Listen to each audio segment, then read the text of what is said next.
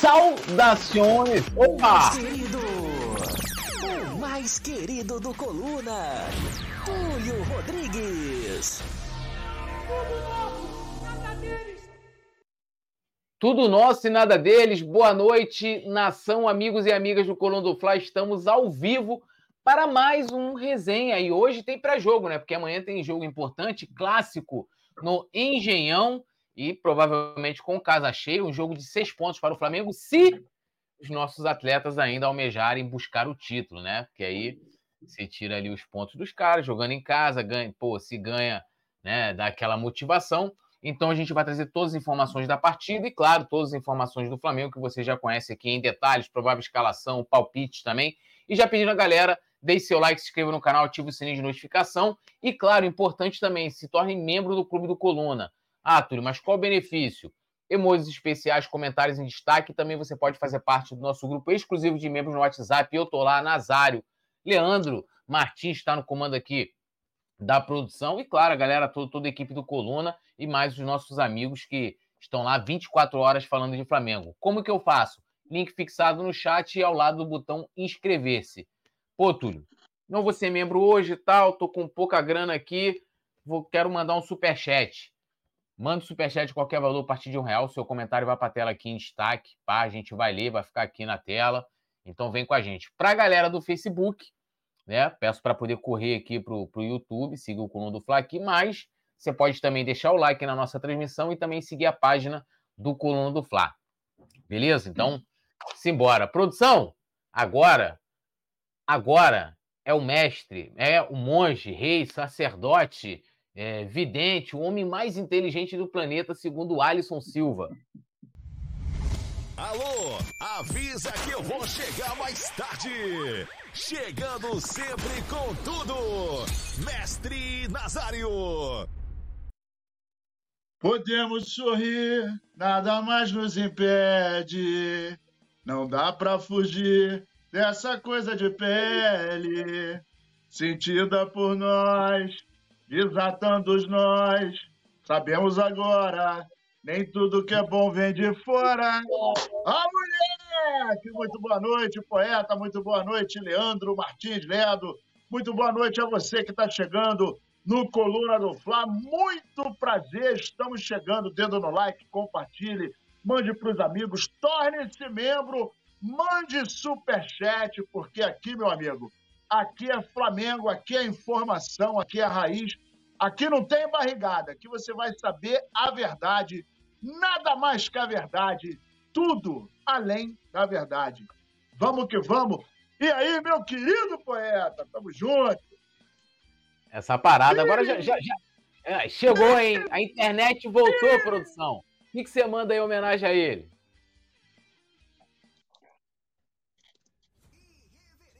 Incompetência na resenha. Peti, o brabo das paródias. E eu estou aqui no Coluna do Fla. Boa noite, Túlio Rodrigues. Boa noite, Nazário. Boa noite, toda a galera da produção. E só para deixar bem claro, né, que sexta-feira e segunda para quem é casado é a mesma coisa. Então vamos que vamos, vamos de resenha e vamos falar de Megão, que a gente está morto, Nazário. Olha só, Vambora, né? poeta, tô achando, tô achando que nós vamos ter que fazer aí uma reunião e botar o, o bordão. Agora vai ter que dividir o bordão, né? Metade pro, pro Simon e outra metade pro, pro esse rapaz aqui, né? Avisa lá que eu vou chegar mais tarde. Pô, nunca chego, sempre chego cedo. Eu, eu eu sempre desconfiei que esse vidro que faz no final, né, tem uma quebrada de vidro ali no final, o Petit vir uma bomba, blá, é o Petit chegando atrasado, aí ah, quebra o vidro, aí ele entra. É o, vi- é o vidro do olho mágico daquelas portas de apartamento antiga, lembra? É. Tinha um- o, o olho mágicozinho de vidro. Aí ele Aí- quebra aquela paradinha para abrir a porta por dentro. Aí ele cai dentro. Bom, vamos lá, galera. Vamos deixando o like. Lembrando, vamos chamar a vinheta aqui no comando das carrapetas, nosso querido Leandro Martins. E eu vou ler o chat aqui, então vão comentando da onde você está acompanhando o coluna. Pá, chama aí a vinheta, produção.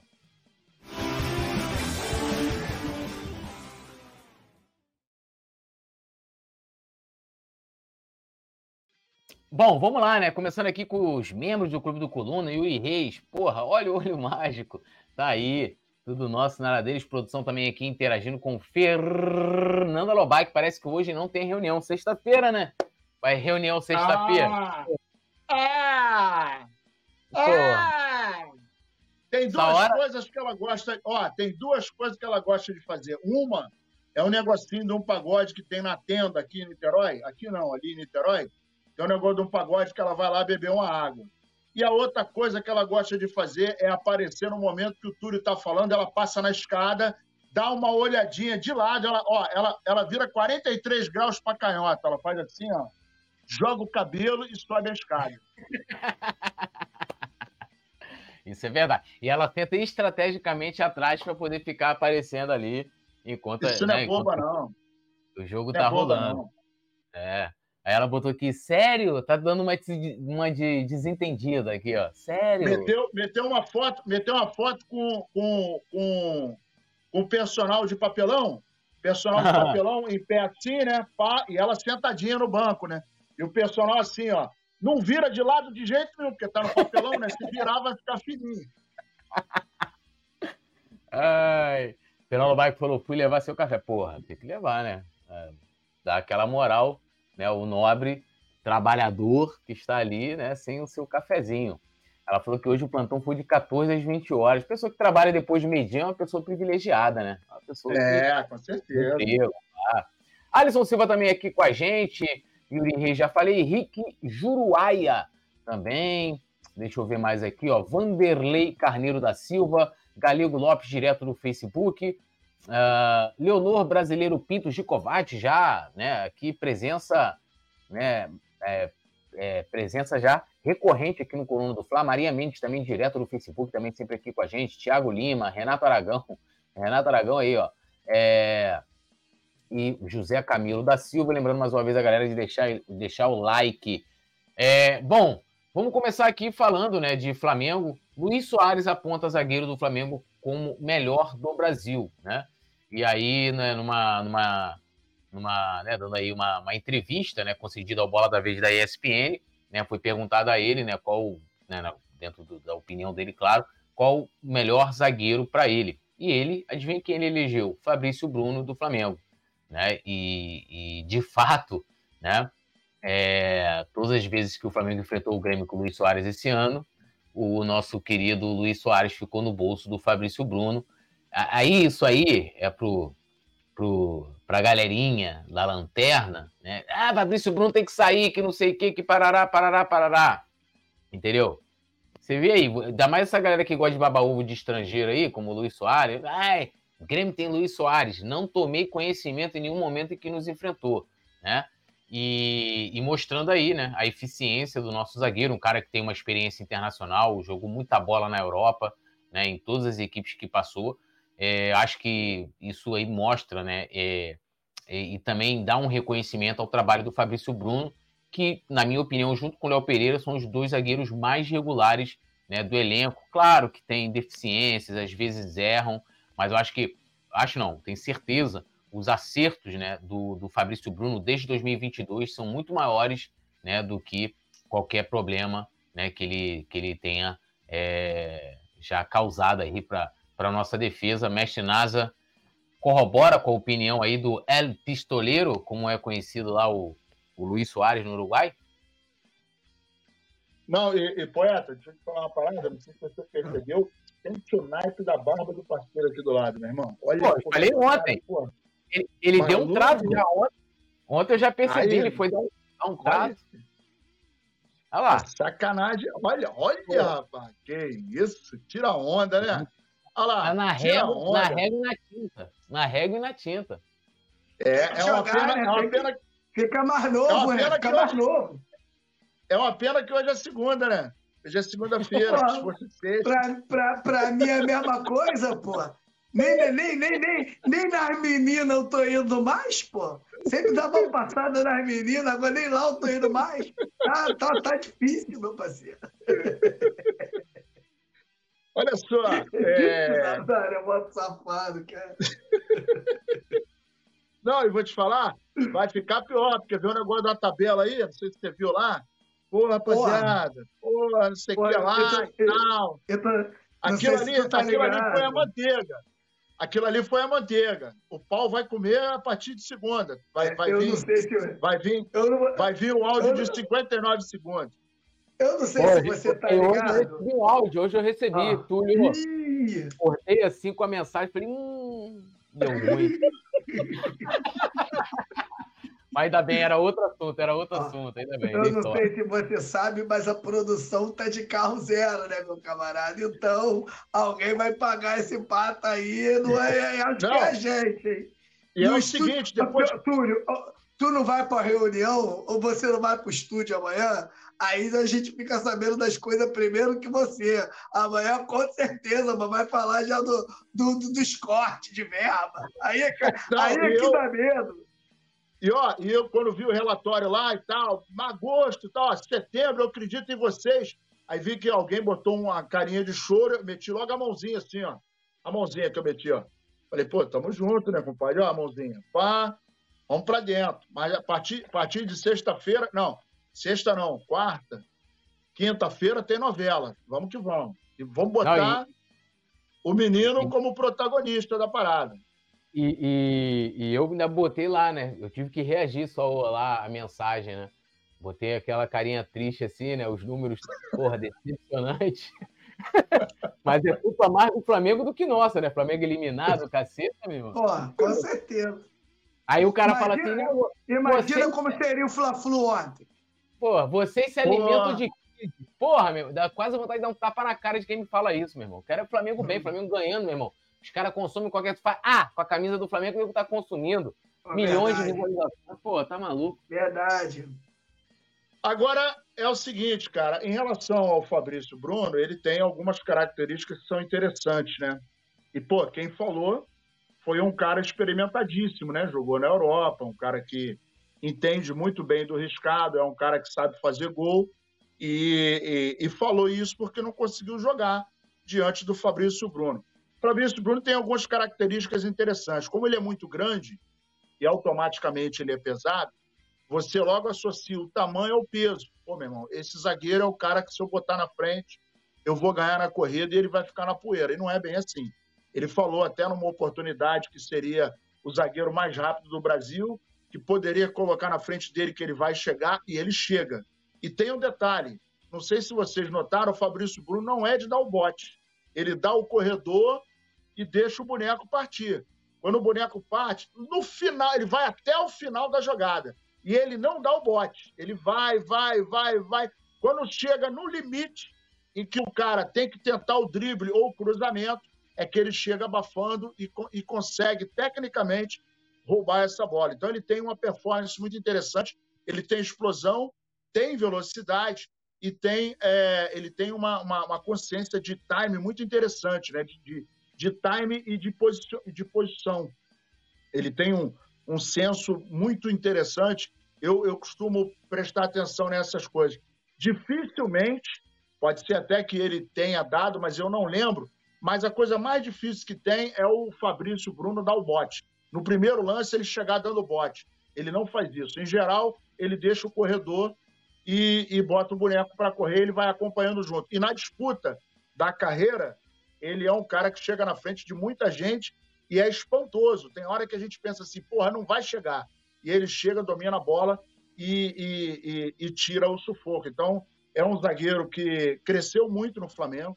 Né? A gente viu que o início dele não, não foi um início é, muito positivo. Aliás, tirando o Rodrigo Caio e Fabrício Mari, os que chegaram depois não tiveram vida fácil no Flamengo, né? O, Fabrício o... Mari, Fabrício Marito foi longe pra caraca. O, Fabrício Mari. Pablo Mari. É porque eu estou falando do Fabrício Bruno. Puta que pariu. Aí, o que, que acontece? O Pablo Maria e o Rodrigo Caio é, foram dois, dois, dois zagueiros que chegaram, botaram a camisa e começaram a jogar. O restante, Léo Pereira, Gustavo Henrique, é, o, o, próprio Fabrício Bruno, né, o Pablo, é, o Davi Luiz, né, chegaram e demoraram a engrenar. Fabrício, o, o, o Davi Luiz, inclusive, dá aquela flutuada, né? Vezes quando joga bem, e aí quando ele faz aquelas graças, começa a cair o futebol dele. Então, é, ele é um zagueiro muito interessante, né? Que o Flamengo, inclusive, está de olho aí para sua renovação. E eu acho que o Flamengo precisa cultivar essa mais esse, esse, essa renovação, essa continuidade de trabalho dele, porque ele conseguiu, né, diante de, de uma série de percalços, uma série de dificuldades, entrar no Flamengo e equilibrar. O lado dele ali é equilibrado, porque ele é um cara que consegue jogar e dar segurança para gente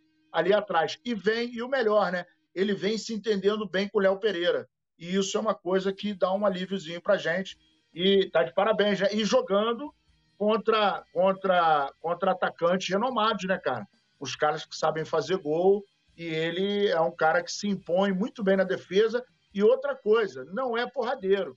Ele não é de dar porrada, ele não é de ficar se impondo na base da força física, não é aquele zagueiro maldoso, né? Então isso é muito positivo para gente. Isso aí, né? Esse detalhe também, né? Não, não, não, é um jogador muito violento. A gente, né? Dificilmente a gente fala aqui é, sobre suspensões do, do, do, Fabrício Bruno, cartões vermelhos, alguma coisa assim. E aí, Petit, assina embaixo do que disse Luiz Soares, o cachorrão do Uruguai, o mordedor? Assina embaixo, né? Assina embaixo, um bom zagueiro, um zagueiro que vem mostrando muita qualidade, um zagueiro muito alto, mas não é né? Eu costumo dizer, né, que ele, ele é uma Scania com direção hidráulica, né, cara? Ele tem a direção, ele é automático e tal, né? Porque esses os caras muito grandes assim para fazer a curva é complicado. E ele mostra ABS, né? É, ele é completinho. E outra, né? Além disso, tem um bom cabeceio, tem um ótimo passe, é um zagueiro que erra poucos passes, de vez em quando mete um passe bonito lá. É, lembrando aquele passe que ele colocou lá no Wesley, lá, que botou o Wesley na cara do gol, o zagueiro teve que fazer o pênalti no Wesley, foi passe dele de curva, de três dedos. Então, na minha opinião, um zagueiro que já se adaptou, um zagueiro que já, já deu certo, né? Uma pena o Flamengo não estar tá vivendo um momento tão bom que com certeza ele seria um dos principais é, jogadores do Flamengo. E outra, né, Túlio? Tem um excelente cabeceio, né? Tanto defensivamente como ofensivamente. Então, tudo ali que o, que o Luiz Soares, que jogou contra os maiores zagueiros do mundo, né? Rodou o mundo, jogou no Barcelona há muito tempo, então enfrentou muito cara bom, né? E ele fazer esse elogio aí pro, pro Fabrício Bruno, achei muito legal. Eu, sinceramente, eu não sou a favor das críticas que alguns torcedores fazem o Fabrício Bruno, não, cara. Acho o Fabrício Bruno um zagueiro muito bom de bola. Isso aí, né? Lembrando a galera de deixar o like, se inscrever no canal, dando um salve aqui pro Mário Maragoli, falou muito biricutico, Zono Nazário, Alisson Silva também, Leonor Brasileiro Pinto Gicovac, Fabrício Bruno é um zagueiro muito bom. É... Luiz Frederico Souza dando boa noite pra gente aqui, Zaraba Oliveira falando dos preços aí da final da Copa do Brasil. É salgado, né, meu amigo? Agora aí a rapaziada vai dar, vai dar aquela rapaziada da lanterna que vai ter que pagar pelo prejuízo do Flamengo ter sido eliminado da, da Libertadores. Lucas Duarte também aqui com a gente. É, Zaraba Oliveira, um abraço para ele. Fernanda Lobac, Alisson Silva, uh, uh, Yuri Reis, tudo não precisa ir muito longe. Hoje no Instagram, só porque eu comentei que sou contra o Rossi estrear amanhã. Neguinho só faltou me bater dizendo que o Cunha causou a eliminação da Liberta, fã-clube do Rossi. Pô, irmão, colocaram um corte lá meu no Twitter, Instagram, aí a aspas era assim, né? Não tem, sei lá, não tem ninguém dentro do Flamengo, sei lá, para fazer o trabalho do Marcos Braz, que faça o trabalho que o Marcos Braz. O pessoal pegou, já disse que eu estou defendendo o Marcos Braz, o que eu fui xingado hoje no Twitter, vou mandar a conta depois para quem fez o corte. Eu estou sendo ofendido de tudo quanto é coisa. E, meu irmão, assim, o cara não vai para Ele não pega lá para ver o contexto do que eu tô querendo dizer ali.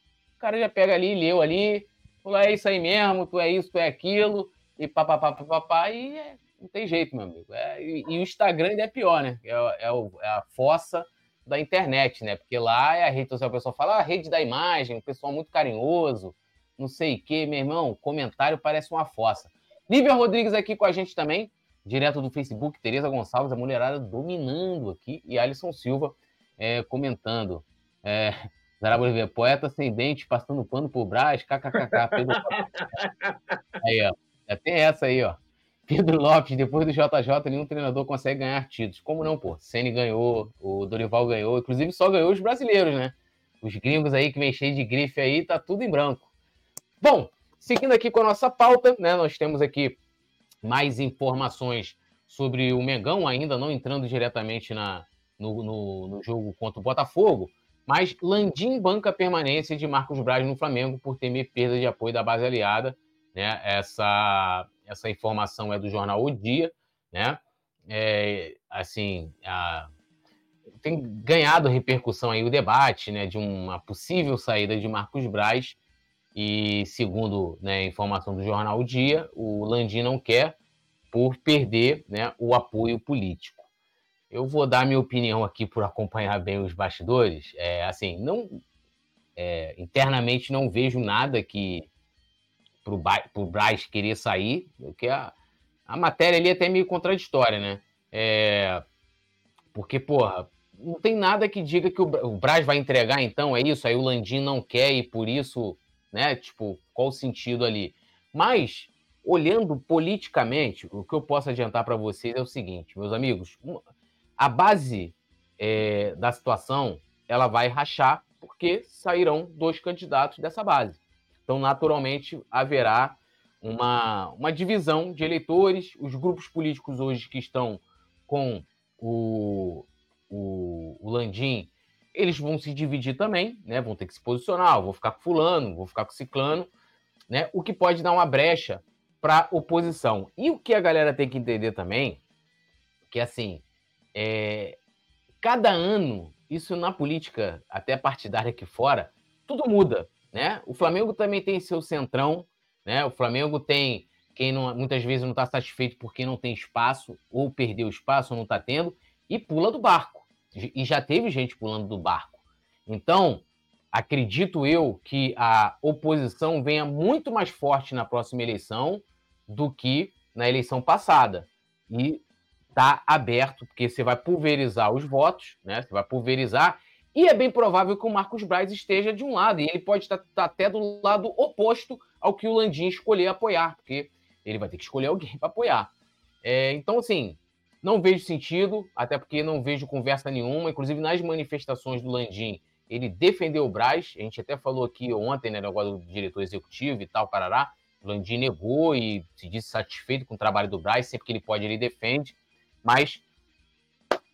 Fala aí, mestre Nasa. Landim com medo de perder o Braz. Olha, é, eu vou dizer um negócio aqui. Hoje é dia 1 de setembro de 2023. Anotem aí. 1 de setembro de 2023.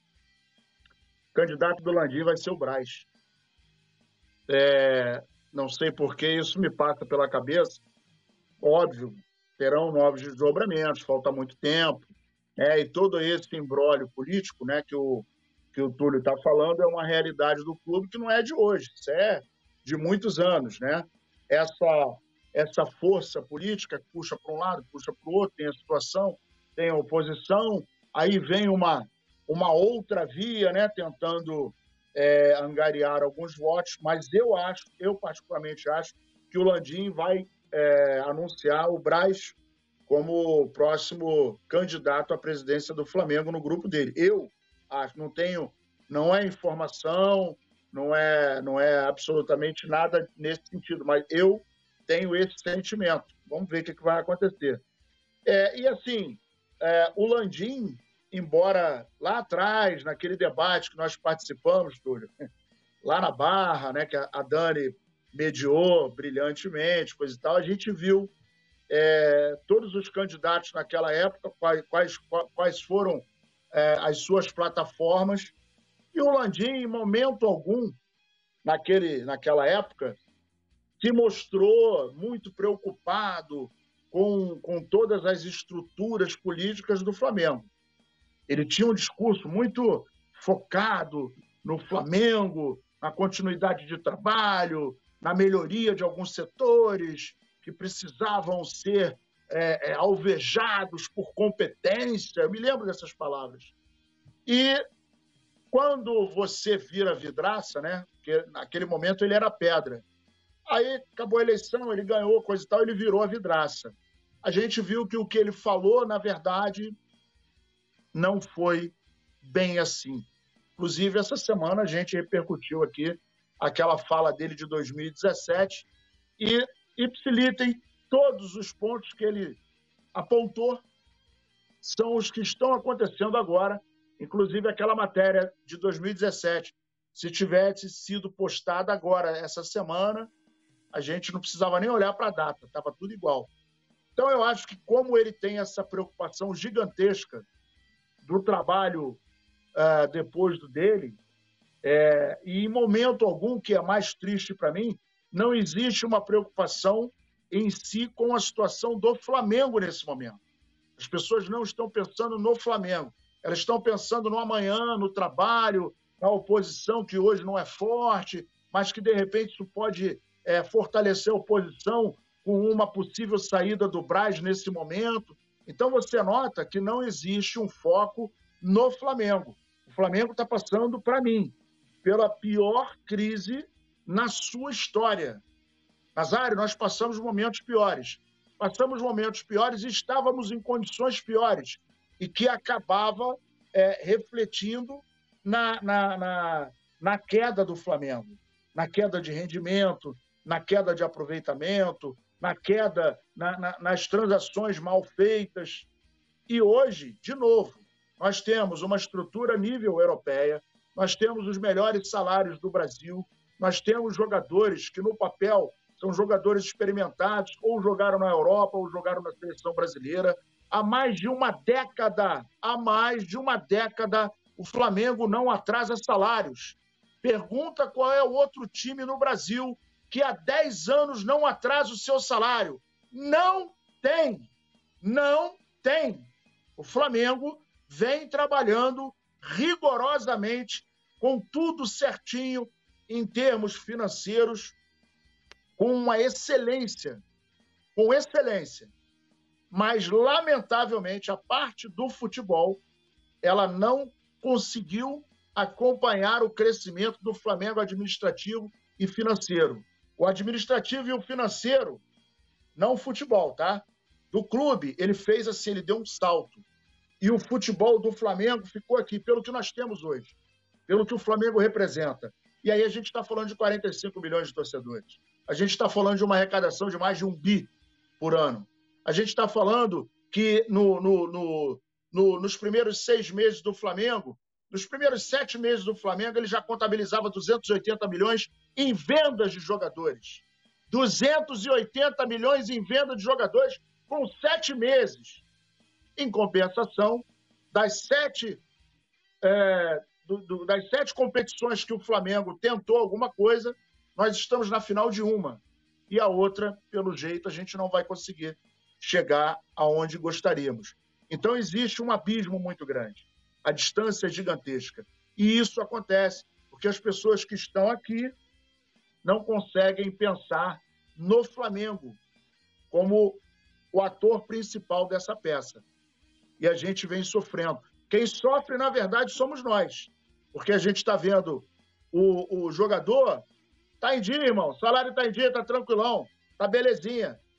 Pô, perdeu, foi eliminado. Tá tranquilo. A gente vai melhorar, coisa e tal. A gente não tá vendo indignação nem tristeza numa derrota no brasileiro, num empate, num jogo em que nós poderíamos ganhar. A gente não tá vendo o sangue no olho daquele negócio, porra, a gente perdeu o último campeonato, mas agora a gente vai dar tudo. A pior derrota para mim do Flamengo em toda a sua história foi esse ano contra o Olímpia da maneira como foi. Foi pior do que aquela derrota contra o Santo André, em 2004. Foi pior. Porque nós tínhamos condições de passar, e ontem isso foi mais forte dentro de mim quando eu vi o Fluminense jogar contra o Olímpia. Um time horroroso, horroroso, que só tem uma jogada.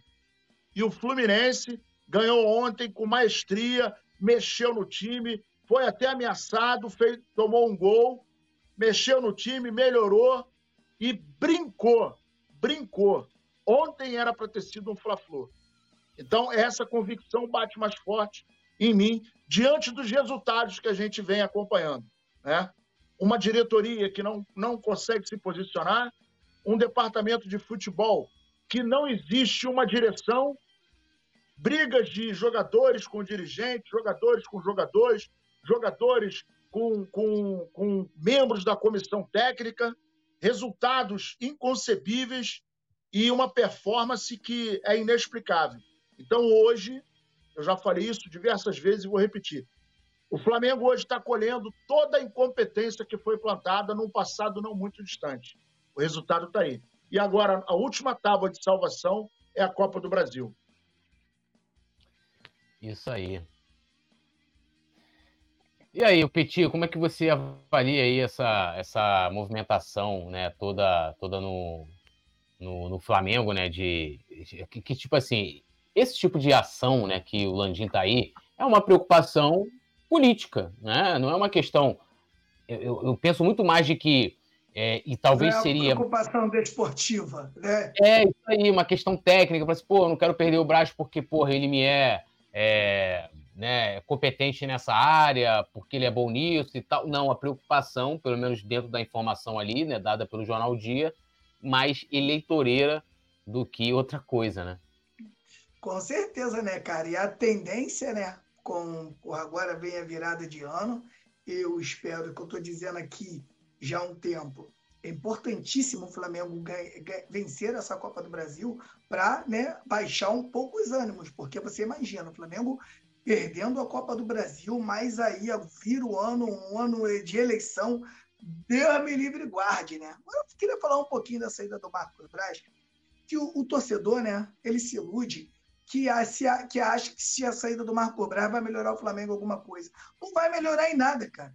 A saída do o Marco Braz no Flamengo e não é a mesma coisa, porque sabe o que vão fazer? Vão pegar outro cara, vão colocar, vai colocar no lugar dele para fazer o que ele fazia, pô só vai trocar o nome. E o Flamengo precisa né, é, é, investir na infraestrutura do, do, do, do, futebol. Precisa ter pessoas dali, que é, pessoas da bola, né, uma comissão técnica da bola que, é, que consiga detectar os problemas, trazer soluções. É, e, e outras são coisas que o, o, o Braz até é dividido né, com o com, com seu cargo de, de, de vereador, né? Ele está ali no, e hoje eu acho que fica ali muita com acúmulo de, de, de funções, né? na minha opinião. Então, aí agora começa, né? Esse já começa, a eleição começou, né, tudo. Por essas notícias aí, né? Os bastidores do Flamengo já começa a ferver, né? Quem é quem é aliado de quem, quem vai pular o muro, quem vai sair de lá para cá, já começou. Até porque todo mundo quer um negocinho. Então, quem não participou de, dessa, dessa gestão do Landim, com certeza vai estar do outro lado. Quem não, quem não vai se aproveitar do outro lado vai pular para cá e vai começar né, é, esse imbróglio eleitoreiro dentro do Flamengo, que toda vez, que não é só no Flamengo não, né? Mas toda vez que tem ano de eleição, em qualquer lugar que seja, meu camarada, parece que isso traz uma, traz um espírito ruim para dentro do ambiente, cara. Em todo lugar. Tem eleição, começa a confusão. Até rimou. Meu pai dizia que quando rima é verdade. Então, toda vez que começa a eleição, começa a confusão. Então, espero, sinceramente, cara, esse, a nação rubro-negra, tem gente que não tem noção do que vai ser para o Flamengo esse título da Copa do Brasil. Esse título da Copa do Brasil, cara, vai ser importantíssimo. Importantíssimo para baixar os ânimos e a diretoria, com um pouco de mais calma, conseguir né, fazer aí o planejamento que não fez em 2022. 2022 a gente lembra, né, como foi com o Vitor Pereira, é agora em 2023 também exatamente a mesma coisa. O que aconteceu diferente é que o Flamengo não, não, não caiu num Flamengo, um Dorival, para baixar o incêndio ali rápido. Mas muita coisa precisa ser mudado no Flamengo. Teve tem a, aquela economia porca, né? Com a tecnologia Exos. Eu fico vendo ali o, o menino lá, rapaz, o, o nutricionista do Flamengo, vendo quem está assistindo aí os podcasts, né, os cortes dos podcasts dele, falando tudo, né? Como era aquele Flamengo que ganhou tudo e o que o Flamengo se transformou, né? Fica bem claro. Então, espero que agora, né, vai que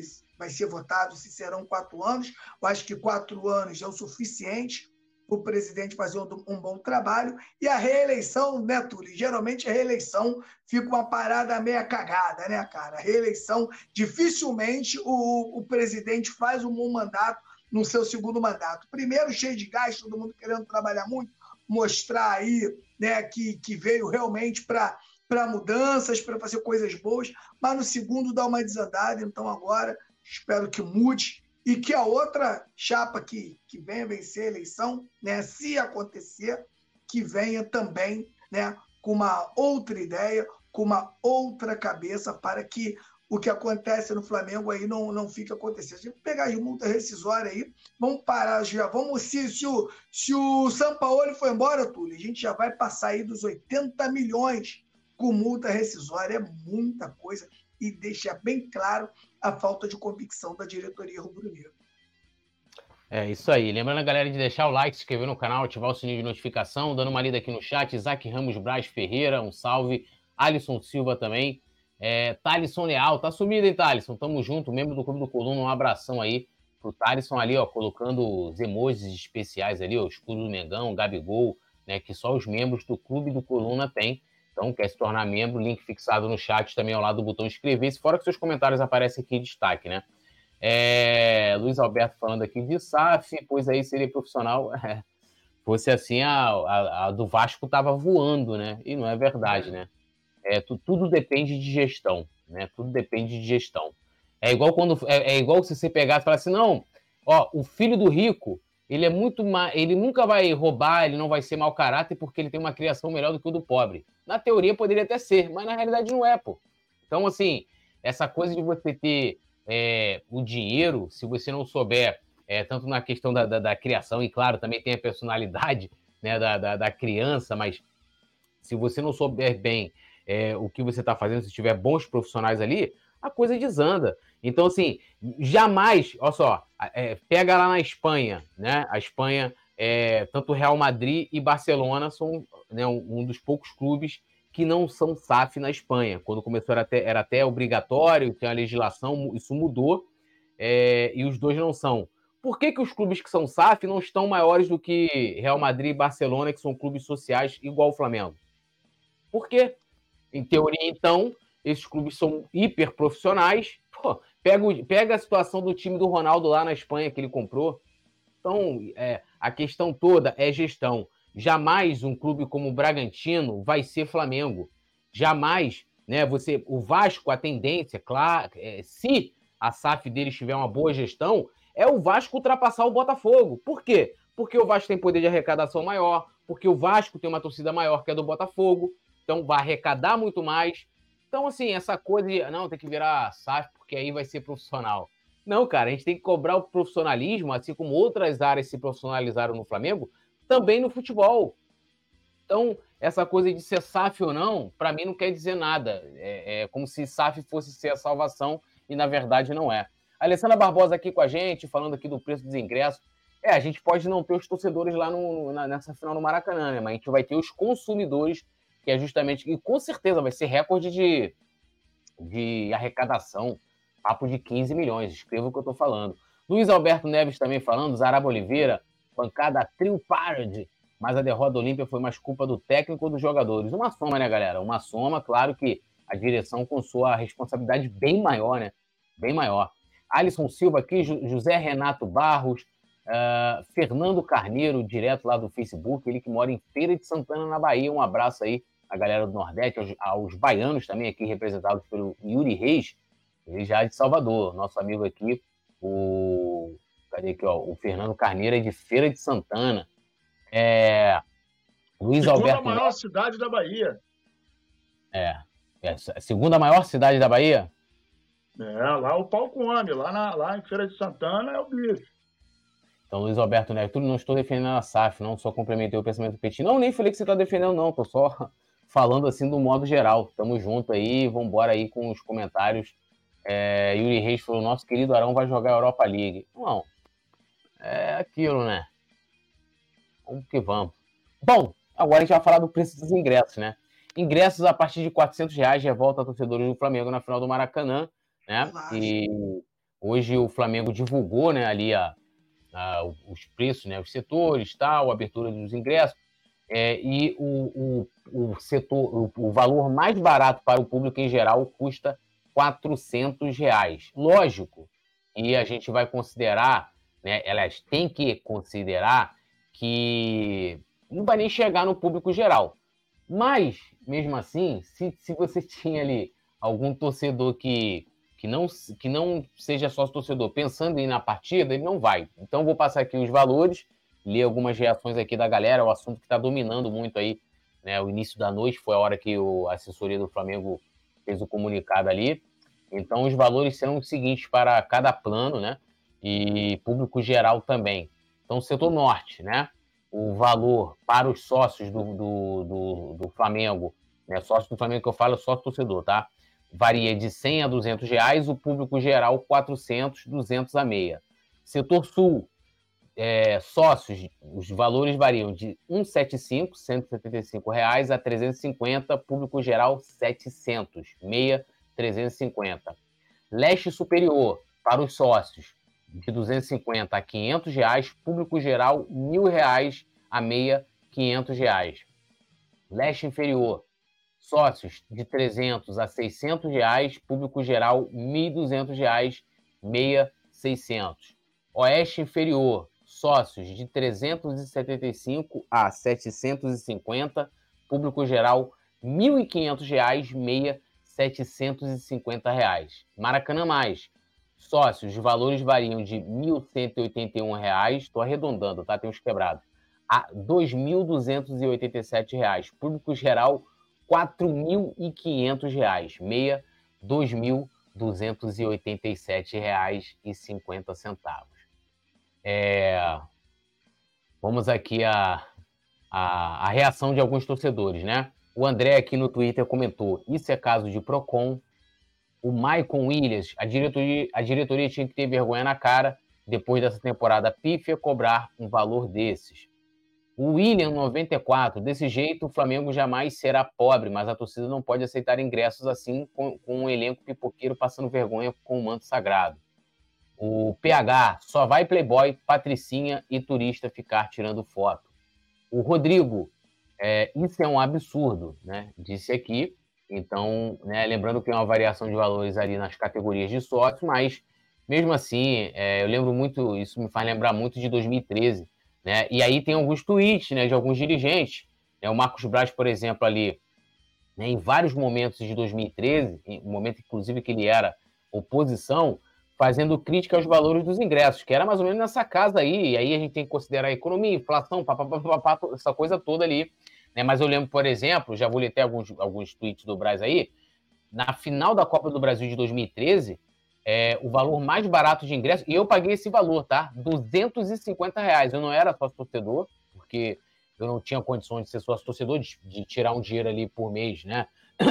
É, para poder é, pagar a mensalidade. E aí, na final, eu fiz um esforço danado, porque eu fui a quase todos os jogos, né? Lá contra o Cruzeiro, quando o Maracanã estava né, com seus cinquenta e tantos mil pagantes, eu era um desses pagantes. Passei um dia inteiro na fila para comprar ingresso para aquele jogo, por exemplo. Fora outros jogos que eu fui. Né? Então, é, fui lá, paguei 250. Eu era casado na época, ainda paguei para minha esposa de então. 500 conto. 500 conto que eu paguei ali para aquela final. Valor absurdo. Então, Procon, Marcelo Freixo, Cidia Campos. Teve, teve, até gente lá, dirigente do Flamengo, lá, é, é, é, é funcionário que foi levado lá pela polícia para dar, para dar de, prestar depoimento para os valores. E aí o Marcos Braz, nessa época, nós tivemos vários momentos naquela, naquela temporada de valores absurdos, né? E aí, lembrando, a situação financeira do Flamengo naquela ocasião era muito, mas assim, muito diferente de agora. Então, olhando hoje, né, vamos botar, até se justificava você cobrar esses valores. Hoje, na minha opinião, não justifica. Marcos Braz disse: pô, estão brincando com a história do Flamengo, podem botar ingresso caro, mas uma parte tem que ser preço popular. Gente não tem aí nenhum preço que eu, que eu elenquei aqui foi popular, né? Mais uma vez, ingresso popular, 40 reais no domingo, ingresso mais barato, pô. Ingresso caro é um absurdo com a torcida do Flamengo. E aí, é, ingresso tem que ser mais barato ou não? Me fala aí, os burocráticos do futebol que querem descobrir a pólvora. e fora outros também que viralizaram aí, outros dirigentes também, né? É... João Abreu falou, não tá caro não, é a gente que tá duro. Pode ser, né, cara? Pode ser. Nazário, reação da torcida, ingresso caro, mas a gente sabe que, que vai ter, né? Tem, é, vai ter demanda, vão ter torcedores que vão pagar. E aí eu quero entrar aqui, não entrar na parte financeira, mas é no impacto que isso vai ter na arquibancada no dia do jogo. Com todo respeito, pô, o Flamengo é feito do rico, é feito do pobre, é feito do, do cara da classe média, classe média alta, classe média baixa, e de todo mundo. O que eu sempre falo é que tem que ter o equilíbrio entre o clube ter o seu lucro, né? E também de você conseguir agregar torcedores de todas as classes sociais, né? Todas as classes sociais, não só a galera mais abastada. A galera mais abastada tem o direito de ir, mas a festa ela acaba sendo prejudicada. E por quê? Uma vez eu estava entrevistando, esqueci o nome dele agora, mas ele era o cara que cuidava lá da Ilha do Urubu, né? A questão de precificação, marketing e tal. Ele falou, Túlio, o Rio de Janeiro acontece um fenômeno que não acontece nos outros estados. E qual é o fenômeno? Aqui, o cara que tem grana, ele quer estar tá no meio do povão. Ele não quer assistir o jogo lá na leste e oeste, que são os setores centralizados, que é melhor para você ver o jogo, inclusive, né? Não, ele quer estar tá atrás do gol, junto com as organizadas, para estar tá no meio do povão, no meio da festa. Sendo que ele estando lá, ele tira lugar do povão. Então, o povão hoje com raras exceções, está espalhado nos outros setores, não está no meio da festa, né? E então fica pra, praticamente com a obrigação total das organizadas de ter que fazer essa festa sem você ter o povão ali para. Né? Nos outros, no Sul, ele falando lá, o cara profissional e tal, depois ele saiu do Flamengo, foi trabalhar no Santos e tal. E ele explicando, falou, cara, no Sul não tem isso. O cara que é da classe média alta para cima, o cara quer estar tá com conforto. E aqui no Rio de Janeiro é diferente. Então, para você achar o equilíbrio, isso é complicado, reconheço. Mas vai ter um impacto muito grande, na minha opinião, é, na temperatura da arquibancada, Nazário. Com certeza. A temperatura da arquibancada vai ser ainda mais fria do que a gente vê de costume. Por quê? Porque o valor está mais caro. Automaticamente, quem pode comprar e vai no Maracanã não é aquele habitual torcedor, aquele cara que canta o tempo todo, aquele cara que incentiva, aquele cara que bate palma, aquele cara que sabe cantar as músicas, tem esse detalhe.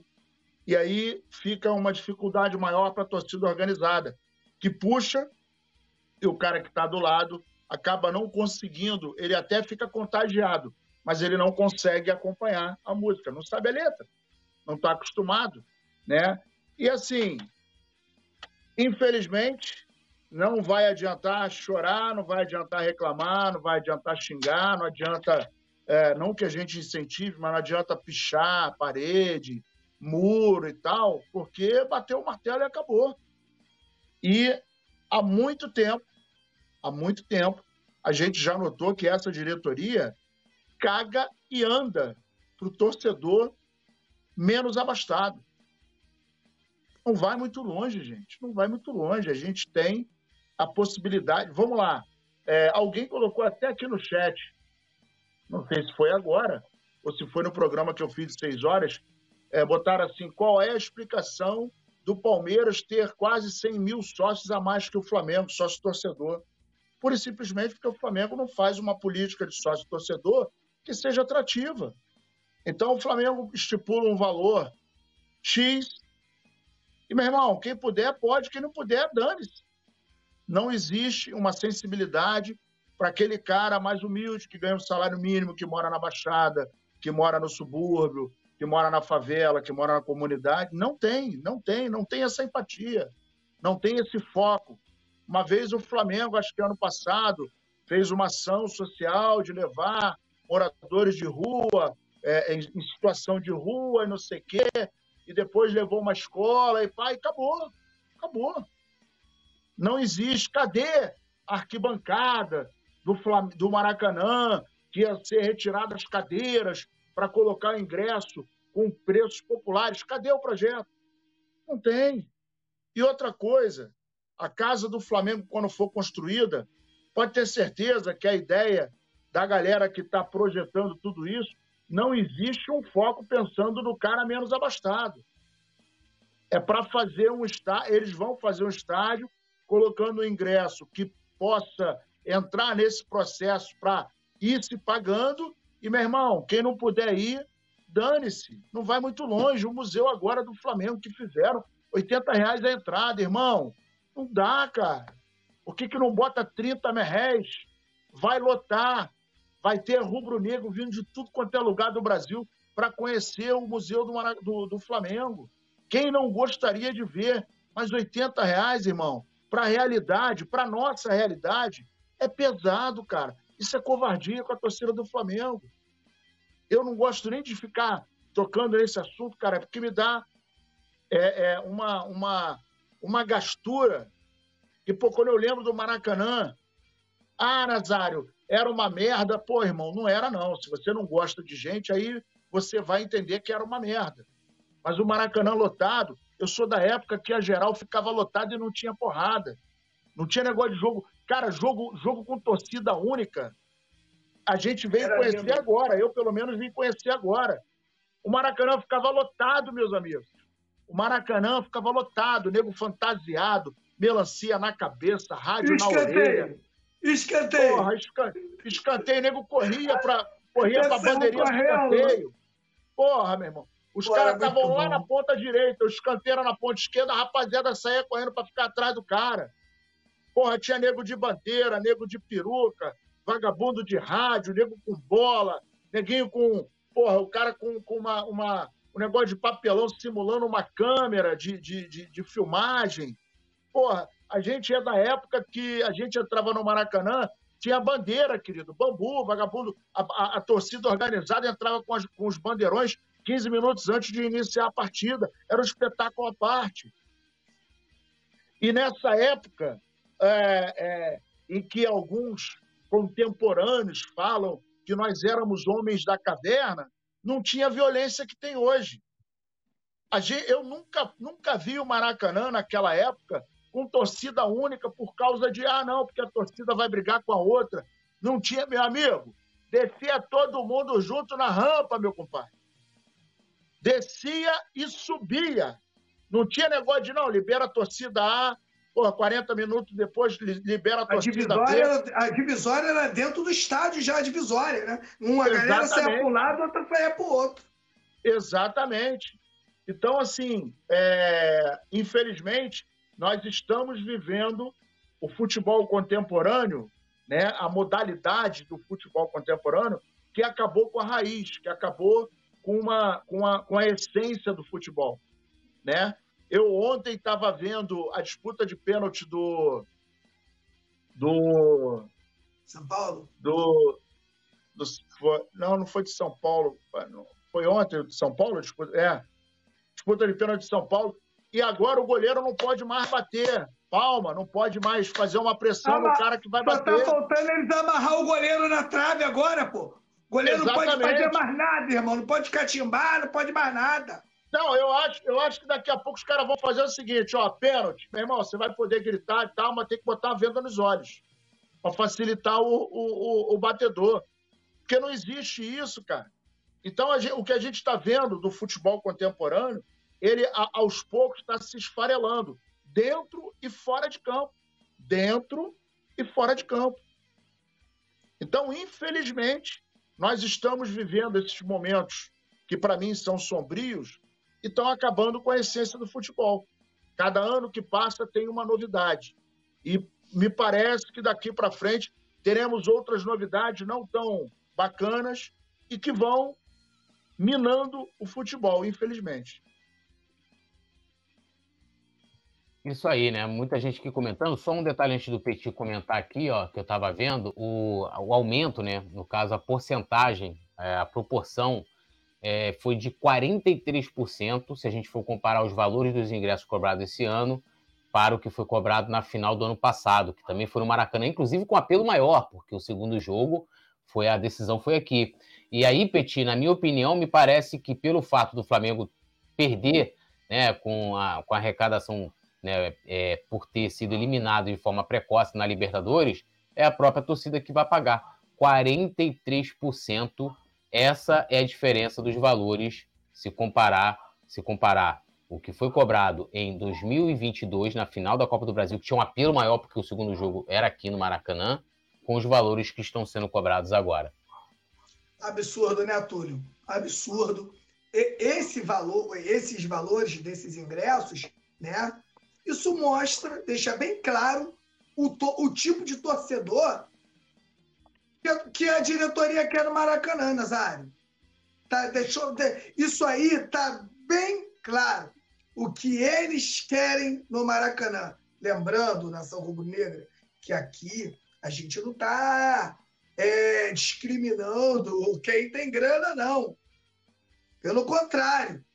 Só que você tira né, do rubro-negro. E, geralmente, tudo é aquele rubro-negro que se, que se sacrifica, faz tudo para ir em todos os jogos. Tá bom, o cara tá lá, tá ruim, o cara tá lá e ele não vai conseguir estar nessa final, né? Isso é, cara, meu Deus do céu, cara, isso é, é, é, é inacreditável.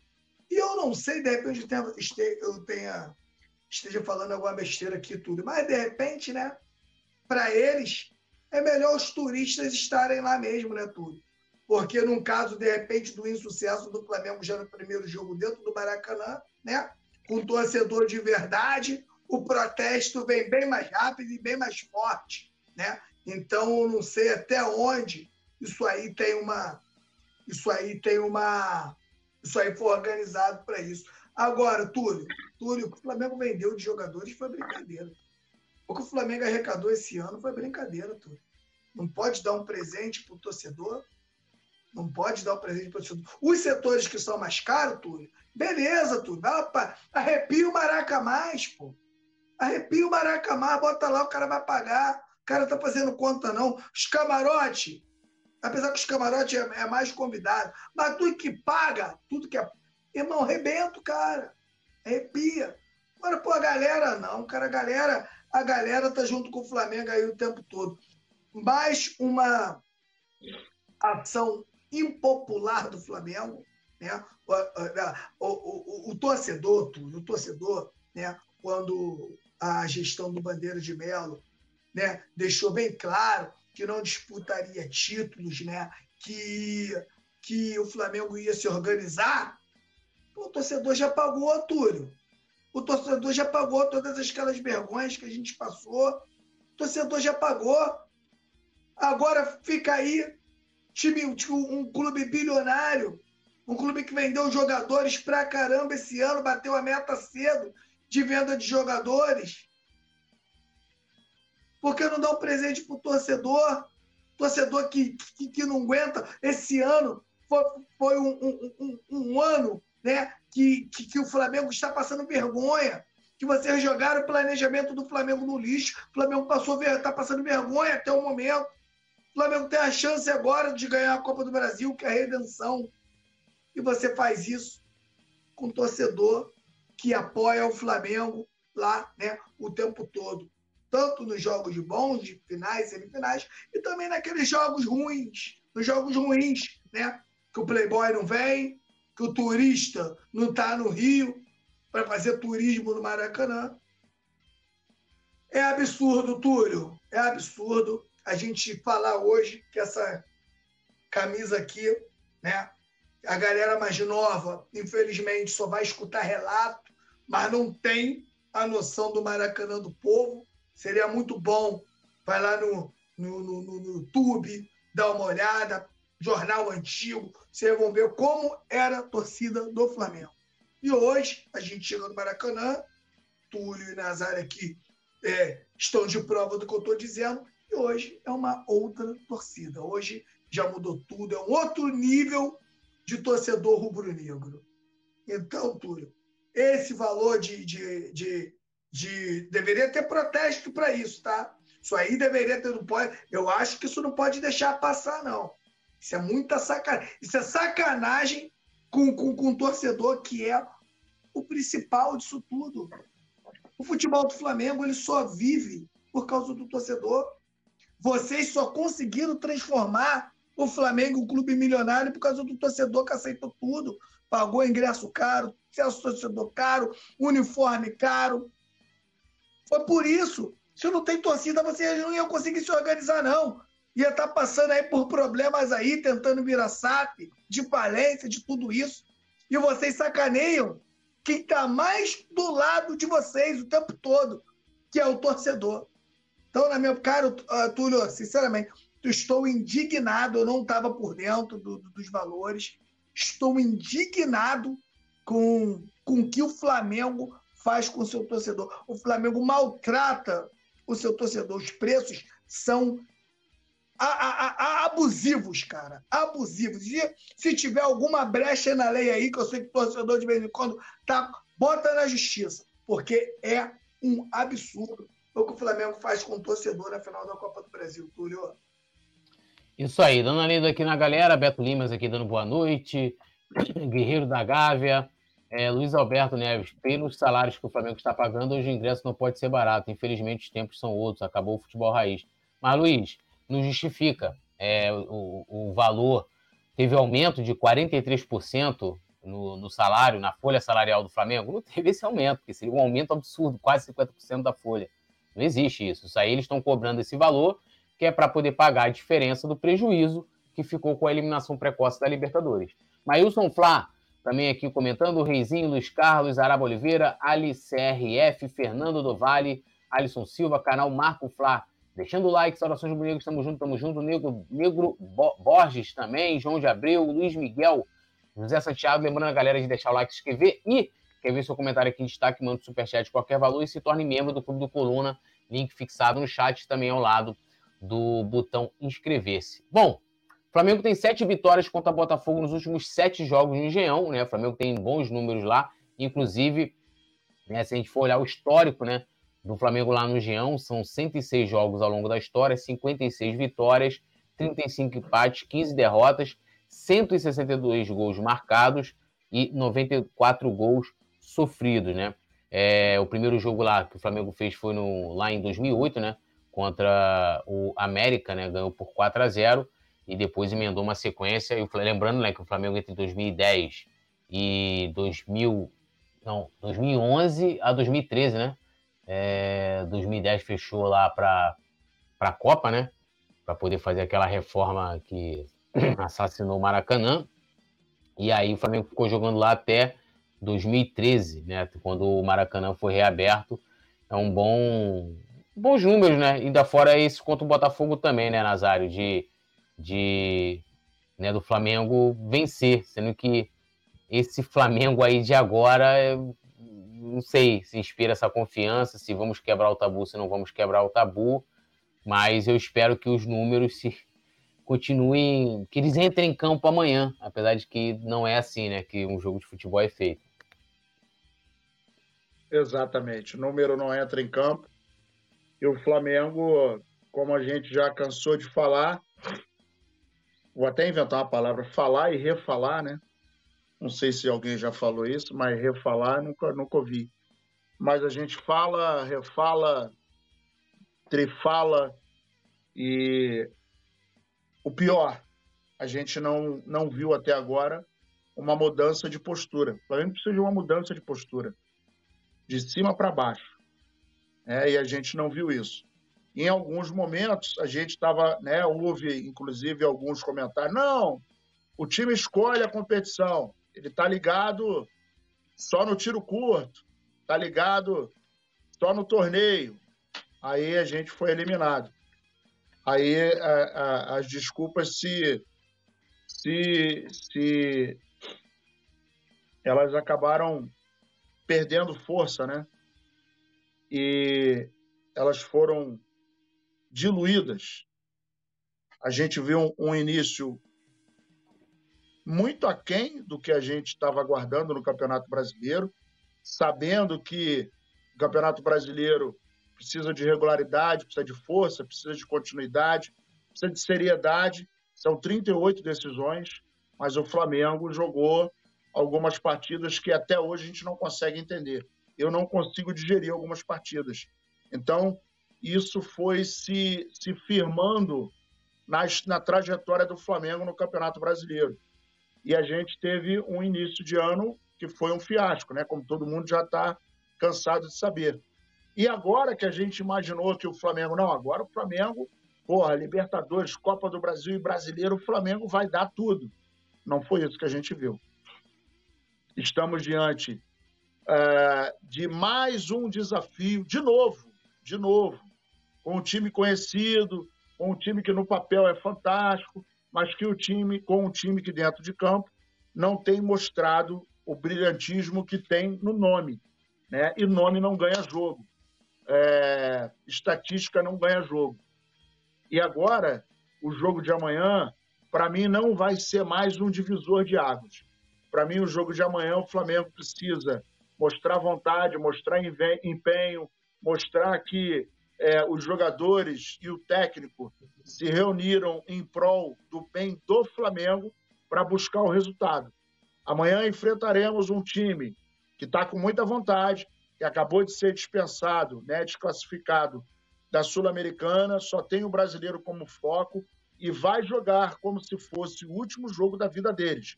Por quê? Porque eles sabem que, embora tenham uma gordura até razoável, não podem perder ponto se eles quiserem conquistar o Campeonato Brasileiro. Então, eles vão jogar como se fosse uma final. E o Flamengo precisa jogar da mesma maneira, com empenho, honrando a camisa e buscando a vitória. Sinceramente, eu, nesse momento, estou em dúvida. Claro que eu sempre acredito no Flamengo, mas analisando o futebol, analisando o momento do Flamengo, eu não sei o que esperar do Flamengo amanhã. Acho que a gente vai ter que aguardar 15, 20 minutos para ver qual é a postura do Flamengo e saber o que, que vai vir pela frente, Túlio. Isso aí, antes do Petit comentar, a produção vai colocar a provável escalação né, do, do Flamengo aqui na tela. Então, ó, time que a gente pode ter amanhã: Matheus Cunha, Wesley, Fabrício Bruno, Davi Luiz e Léo Pereira, né, fechando ali a, a linha o Ayrton Lucas. No meio de campo, Alan, o Pulgar. Na frente, Bruno Henrique, Gerson, Everton Ribeiro e fechando lá na frente, Gabigol. Vou repetir: Matheus Cunha, Wesley, Fabrício Bruno, Davi Luiz, Léo Pereira, Ayrton Lucas, Alan, o Pulgar, Gerson, Bruno Henrique, Everton Ribeiro e Gabigol Petit, três zagueiros aí no time do Flamengo. Aquele lá, o Gabigol é o Pedro? Na foto tá o Pedro. Pedro, é o Pedro. Falou Gabigol, pô? Então foi. beleza, então, então vamos falar. É o costume. vamos falar dos três zagueiros, né? Os três zagueiros a gente já vem falando há algum tempo aqui, que todos os técnicos que tentaram os três zagueiros foram por água abaixo. Nenhum deu certo. O Flamengo nunca fez um grande jogo atuando com três zagueiros, até porque né, ainda entra ali o Davi Luiz no meio desses dois. Vem aí agora, voltando agora aí. O que, que vai acontecer nesse jogo com três zagueiros? Quem, quem, é, quem inicia a criação são os zagueiros. Os zagueiros acabam virando laterais, tanto o Fabrício Bruno um pouquinho para o lado, direito e o Léo Pereira um pouquinho do lado esquerdo. Eles que vão fazer esse primeiro passe, esse primeiro passe com qualidade. Eu não gosto, eu não gosto de, de, de zagueiro com, com, com essa responsabilidade. Outra coisa que, que, eu não gosto do, dos três zagueiros. Não adianta, Túlio, você pegar, bota, treinar, esse, botar esses caras para treinar três, quatro treinos com três zagueiros. Três zagueiros demora. Três zagueiros ele é, é, é, é um sistema de difícil adaptação. Demora a pegar. Demora. Né? E eu vejo ele aí de novo insistindo com esses três zagueiros. Vamos esperar, tomara, cara. Tomara que dê certo. Mas a probabilidade de, de dar errado é bem, é, é bem difícil. Agora, se ele coloca três zagueiros é, do Flamengo, ele também coloca ali um meio-campo mais um pouco, pouco mais povoado, né? Com ali o Eric Pulgar, que deve fazer o primeiro, né? Gerson, Everton Ribeiro, Bruno Henrique e Gabigol. Se o meio-campo, né? Se esse meio-campo, por, que, por que, que eu falo povoado, Túlio? Porque o, o Wesley e o Ayrton Lucas, eles vão ter que fechar um pouco mais por meio para o meio para fazer né, a ajuda dessa marcação. Bruno Henrique, Everton Ribeiro, Gabigol e Pedro. Pedro tem que, pelo menos, no mínimo, tentar segurar pelo menos a dupla de zaga. O Everton Ribeiro pegar o lateral direito, desculpa, Everton Ribeiro pegar o lateral esquerdo e o Bruno Henrique pegar o lateral direito do time do Botafogo. E aí o Flamengo ficar né, mais compacto. Agora, isso não é, não é de uma hora para outra, né, Túlio? Isso aí pode dar certo? Pode. Mas não é de uma hora para outra. O Flamengo tinha abandonado os três zagueiros, tem muito tempo o Flamengo não utiliza essa formação e vai para o jogo contra o Botafogo numa formação que o Flamengo não vem jogando. Então, como o Sampaoli ele já não repete o time, já o entrosamento já, já, já demora. Então, imagina você não repetir o time e mudar um esquema tático. Aí, meu camarada, aí a probabilidade, a gente está falando aqui de probabilidade, a gente não tem bola de cristal, pode acontecer de amanhã o Flamengo fazer o jogo da vida, jogar muito, mesmo com essa formação, mas, né, pelo, por tudo que a gente já viu até hoje do Flamengo, com essa formação aí, a probabilidade de amanhã dar ruim é muito grande, Túlio. Isso aí. Antes de Nazário comentar, deixa eu dar uma lidinha aqui. Yuri Reis também falando aqui, ó, a escalação. Vi também a escalação com Rossi, Mateuzinho, Fabrício Bruno, Pulgar, Léo Pereira e Ayrton Lucas, Igor Jesus, Alan Ribeiro, Pedro e BH. É... E essa escalação também: Matheus Cunha, Rodrigo Caio, Davi Luiz e Pablo, Wesley, Thiago Maia, Gerson, Vitor Hugo e Felipe Luiz, Cebolinha e Gabigol. Todas ruins, né? todas ruins. Inclusive, é, é colocar o Pulgar de, de zagueiro, né? O Pulgar nunca jogou de zagueiro no Flamengo, né? Acredito que talvez nem na carreira dele ele tenha jogado, né? Mas o, o mágico, o porra, o pica das galáxias do, do treinador do Flamengo, um dos piores treinadores que a gente já teve, porra, não, vamos inventar o Pulgar. O Pedro talvez se justifique pelo momento que passa o Gabigol, também não é bom. E o Pedro, por incrível que pareça, esse ano, ele é o artilheiro, né? O rei dos clássicos do Flamengo esse ano é o Pedro, né? Ele em nenhum momento ele foi, né? Em 20, nem 21, nem 22 e tá sendo esse ano. Poderia justificar, é um clássico e tal, o cara agora, né? É, primeiro a escalação com três zagueiros e outra cogitar colocar o Pulgar, né? Colocar o Pulgar de zagueiro. Mas Nasa, o nosso ali o Pulgar pelo menos está junto com o Alan é, podendo ser o volante, né? O único volante que o Gerson jogaria mais à frente, ocupando o lugar do, do Arrascaeta. E fica até a pergunta, né? Quais boas partidas que o Gerson fez jogando por ali, né? Ou seja, nenhuma, né? Não tem nenhuma. Né? Tem dele caindo mais pela, pela ponta esquerda, né? Não jogando no lugar do Arrascaeta. Até porque ali não pode prender a bola, né? Prende muita bola de costa, parceiro. O Diego vem atropelando o tempo todo. É. E tem mais e um detalhe, né? Tem mais um detalhe. Com o Gerson em campo, o primeiro volante vai sofrer um bocado, né? Porque tem, tem dois detalhes, não é um só. Com o Gerson e com três zagueiros, o primeiro volante vai ficar correndo igual um louco. Né? Vai ter um buraco no meio. Então, como é que o cara vai fazer? Ele vai tentar fazer a marcação, vai tentar é, ocupar o buraco que vai ficar. E o Gerson não é propriamente aquele cara que morde lá na frente. Né? Além desse detalhe de ficar dando corpo, ele é mais lento, fica de costas, né? E como o, o, o, o Petit está falando, vai ficar de costas e vai ser atropelado. O time do Botafogo é um time muito compacto, é um time muito solidário, é um time que corre muito. Então, se o Flamengo não entrar nessa sinergia, se o Flamengo não entrar nessa vibe, vai complicar. E, e o que está me deixando mais triste é que, olhando para esse time no papel, você é, pensa no jogo de amanhã e fica é, vislumbrando o seguinte: caramba, está arriscado amanhã de tomar sufoco do Botafogo. Olha que ponto nós chegamos. Porque a gente tem um técnico maluco e a gente tem jogadores que é, fisicamente não conseguindo chegar no seu ápice e taticamente não conseguem é, preencher aquilo que o maluco pensa ou que a gente imagina que seja o melhor para o time do Flamengo. Então, assim, É, não, não gosto desse esquema de três zagueiros, né? a gente já falou isso 200 vezes. Três zagueiros você acaba abrindo um buraco no meio. Amanhã, quem jogar Alain ou Pulgar, se o Gerson efetivamente estiver ali centralizado, vai sofrer, vai correr muito. E isso, se o time não entender que todos precisam trabalhar em conjunto e compactar o time, né, e abafar o, o, a saída de bola do Botafogo, a gente vai ficar com raiva amanhã. Mas nos resta torcer, né? Torcer e acreditar. Vamos ver o que, que vai acontecer.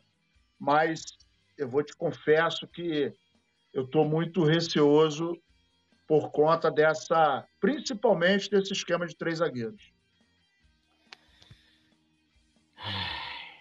Eu estou hiper preocupado, para te dizer a verdade, porque, né, lógico, vem treinando porque ele está treinando com três zagueiros, porque essas são as informações, né, já saíram várias, né, inclusive essa com o Pulgar, falaram do Rossi também, de, de repente que ele possa iniciar o jogo amanhã, então ele vem treinando, pelo menos isso. Mas agora, cara, assim, só de cogitar colocar o, o, o, o Pulgar ali, para mim já é um risco tremendo. E o Pedro, do nada, já vira titular para amanhã. Falei, justifica, né? Talvez. Duas coisas poderiam justificar a titularidade do Pedro amanhã. A fase do Gabigol, né? Muito ruim, ou até de repente um pensamento tipo, ah, o Gabigol está muito exposto, vou preservar, vou colocar o Pedro porque o Pedro tem mais gols em clássicos esse ano, né? E tal. É, e outra, talvez pelo Pedro estar né, treinando melhor do que o Gabigol. Beleza, o cara está acompanhando ali, a gente sabe que jornalista hoje em dia não acompanha mais treinamento no dia a dia, né? A direção do Flamengo, a sair, não, não é fã de, de jornalismo, né? É, agora, cogitar o Pulgar lá atrás, para mim, não justifica. Para jogar no lugar do Arrascaeta, tinha, tem outras opções. Né? Ele poderia colocar o Vitor Hugo, inclusive foi cogitado também de atuar por ali. Né? Agora a gente não tem o Matheus França, que foi vendido. Né? É mais uma peça que a gente perde. Então, assim, muitas vezes eu acho que o São Paulo ele não se ajuda, né? Ele não se ajuda, ele não. É, e lógico que essa, essa. A minha grande preocupação amanhã não é nem a parte ofensiva, porque o Ayrton Lucas, é, esse esquema. É, ele, ele, inclusive, era um dos melhores jogadores enquanto o Flamengo adotava esse esquema, mesmo com o Vitor Pereira e até também com o, o Sampaoli, né? E para o Wesley também é bom. Agora, para o sistema defensivo, como acho que foi o Petit que falou, né? Do, de um volante ficar ali sozinho, né? Tendo que fazer cobertura dos laterais, tendo que proteger também o meio quando o Flamengo. Né? E esse volante não vai poder subir, meu amigo. Vai ter que ficar ali, vai ter que ficar preso, né? Por exemplo, se for o Alan, né? Você vai ter que ter o Gerson, por exemplo, vai ter que jogar mais encostado do Alan, que o Alan vai ser o cara que vai destruir a jogada, né? Ou tá protegendo ali, vai receber, pum, toca pro Gerson para iniciar a criação ofensiva. Agora, se for aquele meio espaçado, né? Aquele meio sem compactação, que a gente sabe que é assim que o São Paulo joga, que os times do São Paulo jogam, cara, eu não sei nem o que, que vai ser. E o time do Botafogo vai jogar, vai explorar a velocidade, vai jogar em cima dos laterais. O, o, o Vitor Sá vai jogar ali pelo lado direito da nossa defesa, vai deitar por ali se não tiver uma boa cobertura. Vai deitar por ali. Vai deitar. Por quê, cara? Não adianta você pegar ali o Fabrício Bruno, a gente abriu o programa aqui elogiando, mas você, o cara joga sozinho ali. Não tem como. Não tem como, né? É torcer, né, meu amigo? O Zaraba Oliveira falou: São Paulices à vista, só na raça no individual para vencer os faíscas. O Careca parece que não gosta de ganhar. Oi? Tem, tem, tem, tinha outras formas de jogar, né? Mas o São Paulo ele é meio complicado. Você poderia também, você poderia colocar o, o, o trazer o Gabigol um pouquinho mais para trás, jogar ali onde funciona o Everton Ribeiro. Você trazia o Everton Ribeiro um pouquinho mais para o meio, entrava com o Gerson. Dá, dá para meter o Bruno Henrique ali também, você jogar com cinco no meio campo e um, e um centroavante só, todo mundo armando, né? Para um centroavante tal. Dá para fazer, um, um, fazer várias coisas, só que ele faz o mais errado. Amanhã, né, era para você jogar como você jogou aquele jogo contra o Fluminense, cara. Com o meio campo, com cinco, cinco no meio campo povoado, quebra o pau no primeiro tempo e vai ver o que vai acontecer. Agora você já entra. Quando você entra com três zagueiros, Túlio, você, você deixa geralmente, tomara que não aconteça, mas geralmente a tua intermediária fica exposta. O, o, time adversário fica passando na tua intermediária ali o tempo todo, porque você deixa de colocar mais um quebrando o pau no meio-campo para jogar na sua retaguarda. Então, não sei o porquê, o Botafogo não é um time de tanto chuveirinho, é um time que tem até uma boa jogada aérea, mas não é o, o seu principal. O Botafogo joga com muita velocidade, procura jogar pelos lados, em posição física o tempo todo, né? Então, o São Paulo, na minha opinião, faz uma escolha ruim. Na minha opinião, uma escolha ruim, mas vamos esperar para ver. Creio eu que o insucesso amanhã, São Paulo não dirige o Flamengo mais não, tudo. Sinceramente. Tá pedindo para pegar a rescisão. É, eu já falei que se, se for uma derrota, é, se o Flamengo perder, tipo, um jogo 1x0, 2x1, ele não cai. Eu acho que ele não cai, não. Só se der uma. Ó, o Yuri Reis falando aqui, ó, o Globo Esporte está cravando os três zagueiros com pulgar parecendo com a escalação contra o Vasco. É, foi essa que eu vi. Mas aí o Pulgar não deve jogar. É, é, o esquema deve ser de três zagueiros, mas o Pulgar deve fazer o que o Alan faz no Fluminense, jogando ali no meio da zaga. Menos mal, Túlio, do que ele entrar com coisa. Se ele entrar com Pulgar ali, na, na frente da zaga, e povoar o meio-campo, de repente o Flamengo faz até um jogo melhor. O que eu não quero realmente, é o que o meu receio é que seja três zagueiros, três zagueiros mesmo de ofício. Aí eu não acho legal que o zagueiro tem que armar, tem que dar, eh, tem que distribuir, tem que fazer aquela, aquela jogadinha que às vezes a bola vem do goleiro. E zagueiro fazendo isso. Tá mesmo assim, é porque. Não, assim, mesmo assim é ruim. Ele, assim é ele, ruim. Ele, fica, ele, ele, fica, jogando como se fosse uma espécie de líbero, né? O cara sim, que, sim. que vai para ali e vai, ser, e vai ser o primeiro a receber para poder iniciar a jogada mas é ruim por quê? Porque ele está muito atrás, ele está muito preso. distante. O jogador preso. com tanta qualidade, o jogador aí. que mete uma última bola, o jogador que faz um gol. Pô, é brincadeira, cara. Uma, uma das cara... grandes características que tem o Pulgar, eu, eu, eu, eu, assim, ele não é muito cara de pegar, né? Mas ele é o cara que ele recebe ali, ele tem uma, uma boa visão de jogo e um passe Completo. até mesmo longo, né? É ele um jogador Pulgar. E aí você coloca o cara lá atrás, Aí é aquilo que eu falei, você vai ter que ter as linhas do meio, né? No caso, a segunda linha mais baixas, para você ter uma compactação. Ele receber a bola ali, mesmo que for na série de bola do Flamengo, e ele pegar e ter para quem tocar e você iniciar. Mas aí não adianta. Se o Gerson estiver ali, aí o Gerson recebe de costa. Aí fica naquela, né? De co... É isso aí. Ah, aí tu vai ver o atropelo que vai Ó, ser amanhã se ele fizer isso. Aí, aí que acontece? Se você estiver contra-atacando o Botafogo, que é o momento de você pegar o sistema defensivo do Botafogo desprevenido, o time já ia se recompôs todo. Pronto, pronto, já era. Uma das piores coisas que tem no Gerson esse ano é que ele mata todas as jogadas, gente. Saiu em velocidade, recebeu o Gerson, ele pum, prende a bola.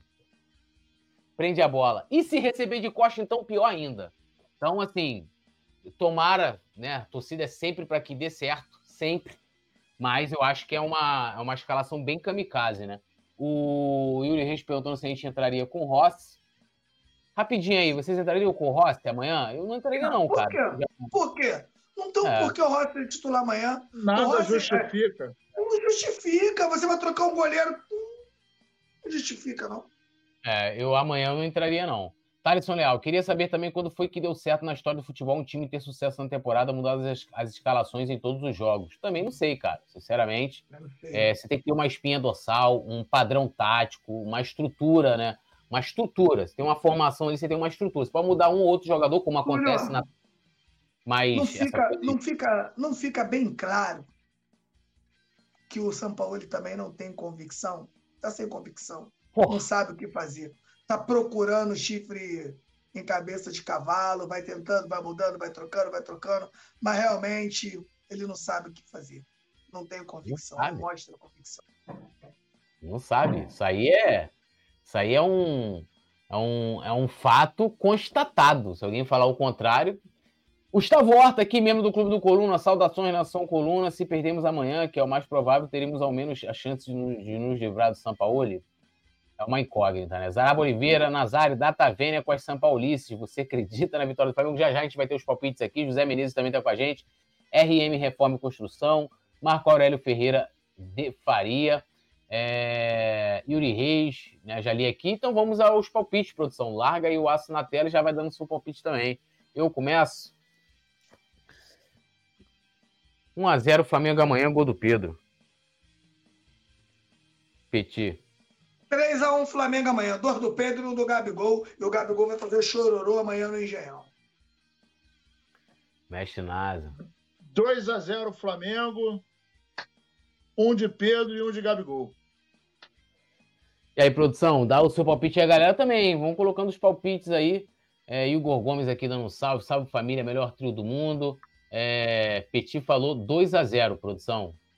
Foi Falei 3x1. Perdão, 3 a 1 3 a 1 Nazário 2 a 0 Petit 3 a 1 é, James Leal, acordem. Estamos acordados, James. Qual é, qual é a crítica? Thaleson Leal aqui botou que vai ser 2 a 0 Lucas Duarte é, também 2 a 0 Wilson Corrêa dos Santos, poeta Túlio, temos chance? Temos, sempre. Futebol é uma caixinha de surpresas, como diz o velho ditado, né? Claro. A produção aqui, Leandro Martins botou 2x1, Pedro e Pulgar. Porra, o cara vai. Pulgar pode jogar de, de zagueiro. Aí o Leandro, Nazário, quer meter que vai ter gol do Pulgar amanhã. Porra. Depois do telefonema em que ele pronunciou a palavra PAPI, eu não me surpreendo com mais nada vindo dele. Marco Aurélio aqui falou pra amanhã para se livrar do Sampalouco. Não, 5x0 não. Não é bagulho de porra, meu irmão. Não é para se livrar do Sampaoli, vai ter que torcer para perder. Não dá. Manda outro placar aí, Marco Aurélio. É... Fernando Lobac, deixa o Pulgar. Não, não é questão, nem, nem nada contra ele, não. É porque ele vai estar jogando lá na zaga, lá na. A não ser que ele faça um gol de bola parada, né? Aí sim.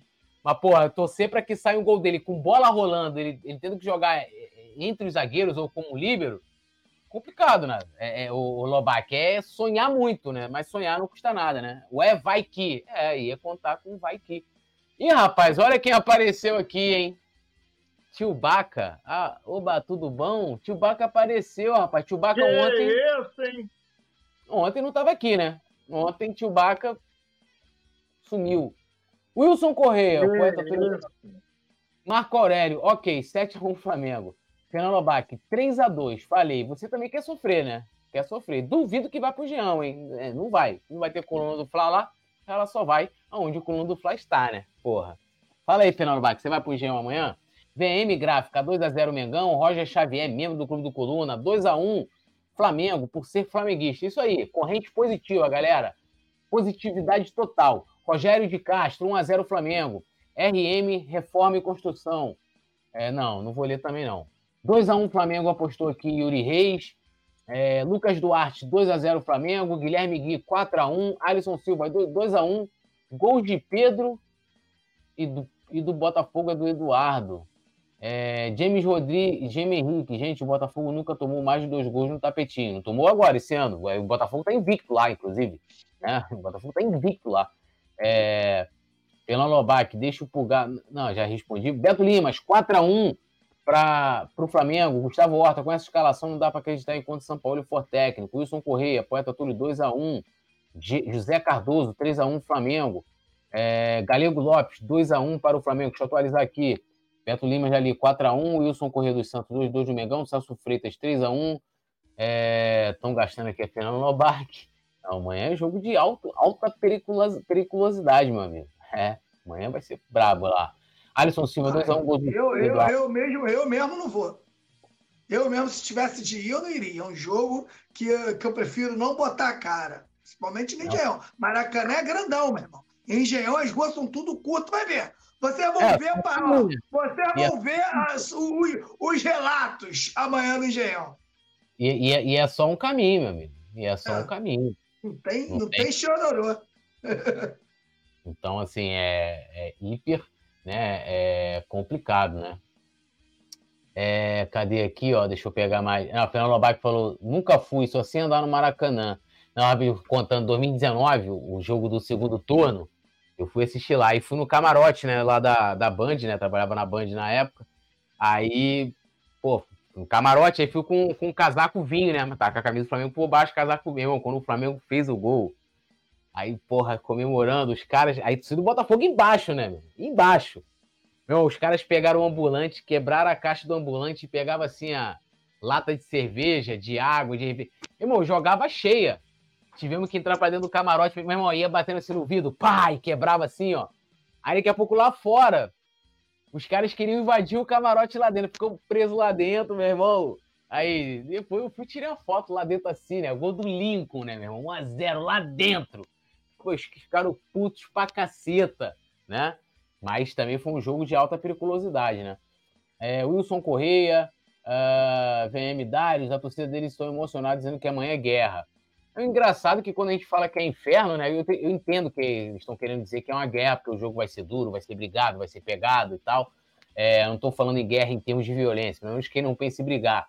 Mas inferno, Flamengo é problema. Isso aí estão incitando a violência, não sei o que, parará, né? É complicado, né, meu amigo?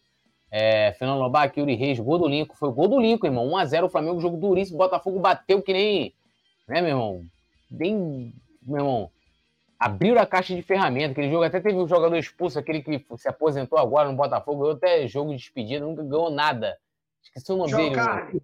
João Carne. Aquilo, aquilo não joga nada, aquilo é horroroso. Aí o cara, meu irmão, batendo pra caramba, né? É, Hugo Ribeiro, sejam racionais. Sabe que o Flamengo está bagunçado e não ganha do Botafogo. Chance de tomar goleada. Meu amigo, o Flamengo que eu cresci era tudo bagunçado. E a gente ganhava, ganhava de Vasco com puta de um time, até do próprio Botafogo também, com puta do Grêmio, Palmeiras da Parmalat. O Flamengo é uma bagunça. É, e eu falo mais, assim, é, lógico que a gente está indo para a Copa do Brasil, parará, parará. Eu prefiro ir está em desvantagem o favoritismo ser deles. Igual amanhã, Botafogo, pá ali, todo mundo pá, e o Flamengo assim, desse jeitinho. E hein, digo mais, hein? É muito mais gostoso. E se ganharmos amanhã, meus amigos, Ah, vão ter Vai que me bloquear. Que eles vão ver Pô. o Satanás amanhã. Mano, est- mano, se estão. Mano. Se perder pro Flamengo, eu quero nem saber de ti. Se perder pro Flamengo amanhã, vão ver o que, que é bom. É, vão saber com quem que, é, que eles mexeram. e amanhã, amanhã você vai pro estúdio, amanhã teremos varandas, né? Amanhã tem varandas, com certeza. Que isso, hein? É. Tem que colar, Nazário. Cola lá. Ô, Nazário, dá pra tu descer amanhã não, pra gente fazer lá? É sete horas que começa, né? Sete e meia. Sete horas. É Sete que horas. horas? Nove e meia? Sete horas, porque eu jogar nove. Então, É sete horas. horas. né? É.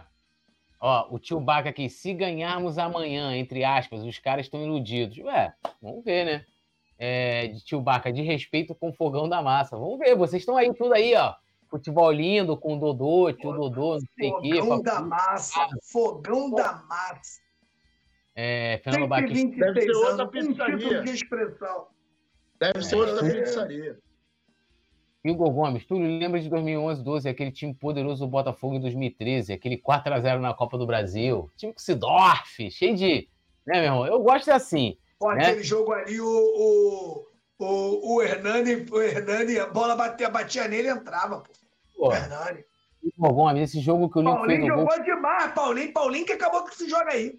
Vai. Paulinho! Vai, Paulinho! O Flamengo amassou no final do segundo tempo. O primeiro tempo foi difícil, mas depois no segundo tempo, ama- pô, o Flamengo criou várias oportunidades. Fernando Lobac, você andar nem de metrô. Pô, Fernando Lobac, você também é brincadeira, hein? Bom, vou pedir para a produção colocar o link aqui da nossa transmissão amanhã, toda a equipe do Coluna, né, todo mundo junto, narração do Rafa Penido, Mestre Nasa, boa noite, seu destaque final. Boa noite, Petit. Boa noite, Túlio. Boa noite, produção. Boa noite, rapaziada que está junto com a gente. Destaque que vamos fazer a guerra que eles querem. Amanhã é guerra. Então vamos para a guerra, botar os soldados na trincheira e vamos atirar. Então é aquele detalhe: futebol se ganha dentro de campo. Então o que a gente tem que fazer amanhã é jogar bola. Vamos para dentro e a vitória vai ser nossa. 2 a 0 Mengão. E ó,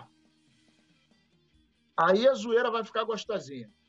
Vai ficar vamos. bonito. Vai ficar lindo, ó. A produção já colocou o link aí, hein?